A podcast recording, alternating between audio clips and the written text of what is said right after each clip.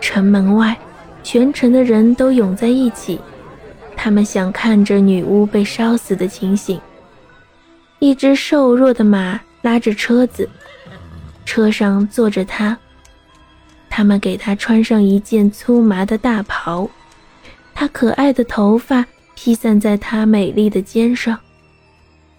她的脸色苍白，她的嘴唇在微微的颤动，手还在搓着绿麻。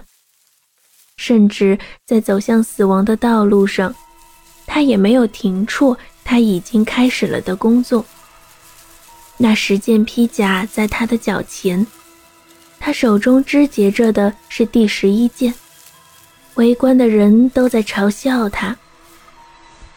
瞧这女巫，她嘴里念得多起劲儿啊，手里连赞美诗集都不拿一本，还坐在她那些污秽的东西旁边。把这些东西撕成千块万片。他们一下子拥到他跟前，要去扯那些披甲。就在这时，十一只白天鹅飞了过来，天鹅落到车上，围着它，扇着巨大的翅膀，把它们的嘴凶凶地伸向四周。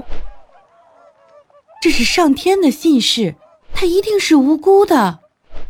有许多人说道，但是他们不敢放大身影。刽子手这时拉住了他的手，他急忙把十一件披甲抛弃，披在天鹅身上。十一个英俊的王子立在眼前，可是那最小的一个还留下一只天鹅翅膀，没有变成手臂，因为他的披甲还缺一只袖子，他还没来得及织完。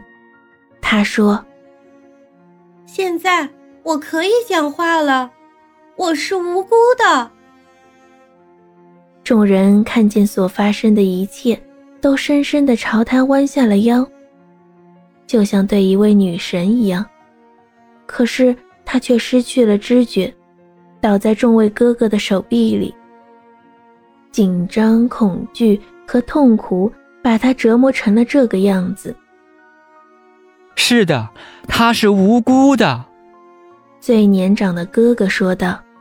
接着，他把所发生的一切都讲了出来。在他讲述的时候，一阵芳香，像是亿万朵玫瑰发出来的香气弥漫开来。因为堆起来的每一根柴都长出了根，抽出了枝。他们面前立着一棵又高又大的树。上面开满了红色的玫瑰，最顶端是一朵又白又耀眼的花儿。它像一颗灿烂的心，向国王致敬。它落在伊丽莎的胸上，于是她苏醒了过来，心中充满了幸福和愉悦。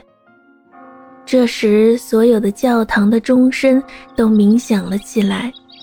鸟儿成群结队的飞来，人群变成了参加婚礼的行列，转回王宫。还没有哪个国王见过这样的场面呢。